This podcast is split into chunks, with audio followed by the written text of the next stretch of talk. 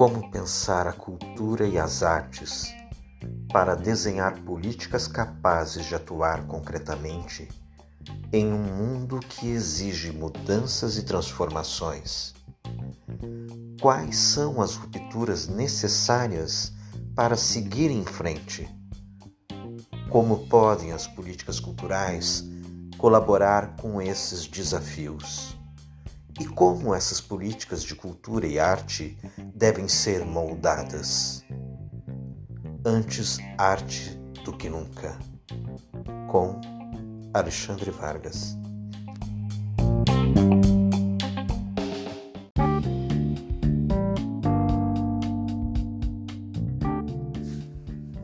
Direitos culturais.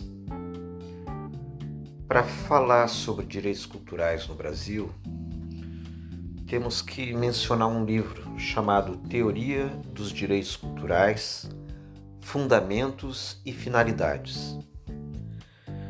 É um livro que já tem lugar de destaque na tradição da teoria geral do direito e do Estado. O autor é o professor Humberto Cunha Filho, que é o principal responsável no Brasil por lançar as bases do que se pode chamar conceito jurídico da cultura e dos direitos culturais. O livro é considerado uma peça original, modulada por diferentes teorias do direito e composta por cuidadosas elaborações de raciocínio jurídico sobre o tema da cultura.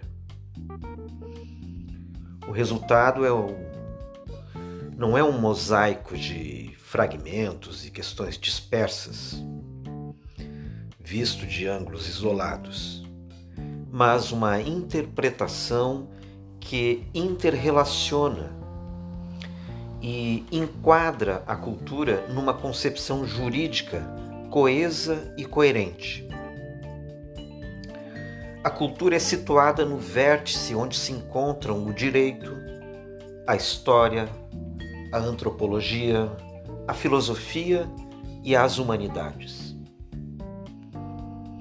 O livro constrói uma visão folhada dos direitos culturais, ou seja, vão acrescentando significações, camadas sobre camadas detalhando as interdependências entre os direitos humanos e fundamentais, princípios constitucionais, princípios da organização política e da cidadania cultural, e a complexa tessitura dos direitos culturais positivados.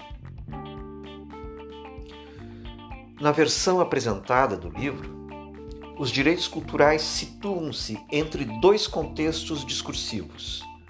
A teoria do direito é doadora de sentidos, afirmando e reconhecendo a cultura em seus princípios, como a liberdade, a igualdade de acesso ou de oportunidade para a fruição dos bens simbólicos, o que podemos chamar também de democratização.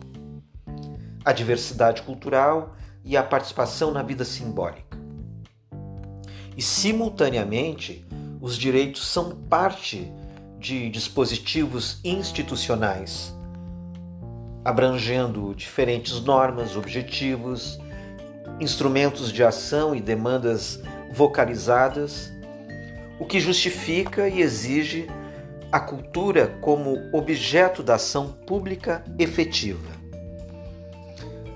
O tema objeto, os direitos culturais,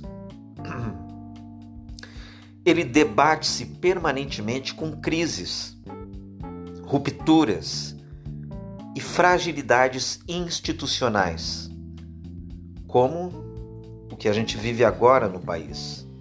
Então, compreendemos isso muito bem.